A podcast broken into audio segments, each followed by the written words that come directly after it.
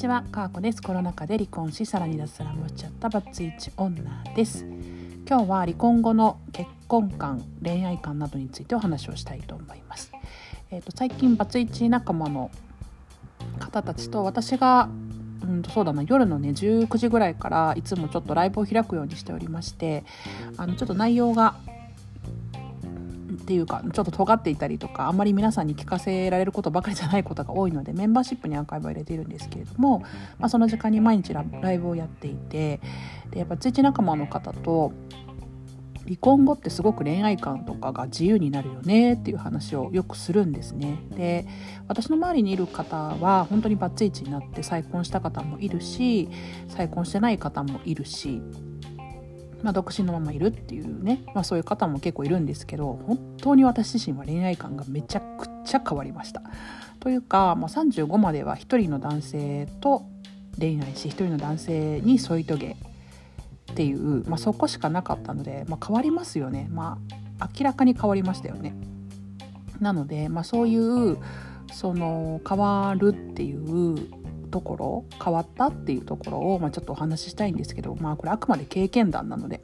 まあ、ケース1として聞いていただきたいんですけどあのそれまではやっぱり結婚前提の恋愛観だったんですよね。なので恋愛の延長に結婚があるっていう価値観で生きてきたんですけどもこれが見事になくなりました。なので結婚もしないのであれば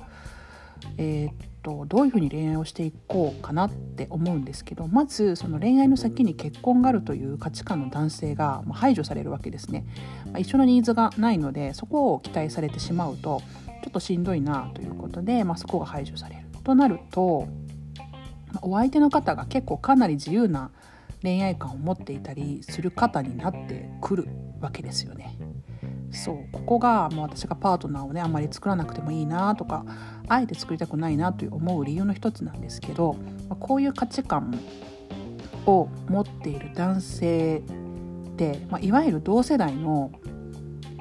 うんまあ、例えば既婚者なり独身の方なり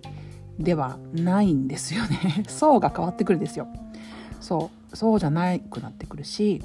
ましてやこれから結婚したいっていう年下の方でもなくなってくるっていう、まあ、そういう感じに私は今思っています。なのでうんとまあパートナーでなくてもまあ一緒にいられるそこに男女のフレーバーっていうものを感じることができるような関わり合いっていう風になると、ま、必然的にどうしてもですよどうしてもやっぱり年上の男性だったりねでやっぱりバツイチでこう独り身の方だったりとかっていうのが私的にはすごく今気が合うなっていうふうに思っておりますパートナーはいないですしいわゆるこうなんだろう定期的に会うみたいな関係の方も、まあ、いないんですけれどただやっぱりこうお話をする中であ気が合うなって思う方は、まあ、そういった方になってきますよね。ってなるとやっぱりすごく人生経験が豊富で、まあ、お仕事のキャリアも豊富だったり、まあ、恋愛のキャリアも豊富だったりするのでまあ、一緒にいて面白いですし話もすごく楽しいですし自分の価値観みたいなものがねあのまた変わるんですよねそういう人たちの話を聞いて影響を受けると。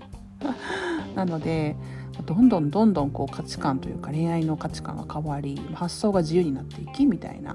ところが多々あります。なので多分これを聞いていただいているリスナーの方たちからすると、まあ、不思議な感覚興味深い感覚ちょっと分かんないなっていう感覚かもしれないですけど私はなんかこの境地を知れたのが自分の中ではすごく離婚してよかったなと思うことの一つでやっぱりこう価値観いろんな価値観があるということを知れるっていうのはすごく幸福につながると私は思っていますしうんなんかこういいなと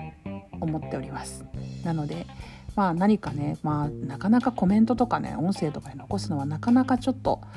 なんか抵抗があるなっていう方は私のまあいつもねだいたい最近は19時ぐらいからやってるライブに遊びに来ていただけたら、まあ、そんな困難もお話できるのではないかなと思っております。アーカイブはメンバーシップに入れるので聞き逃した方は是非メンバーシップにも加入をしていただけたら嬉しいです。かーこでした。さよなら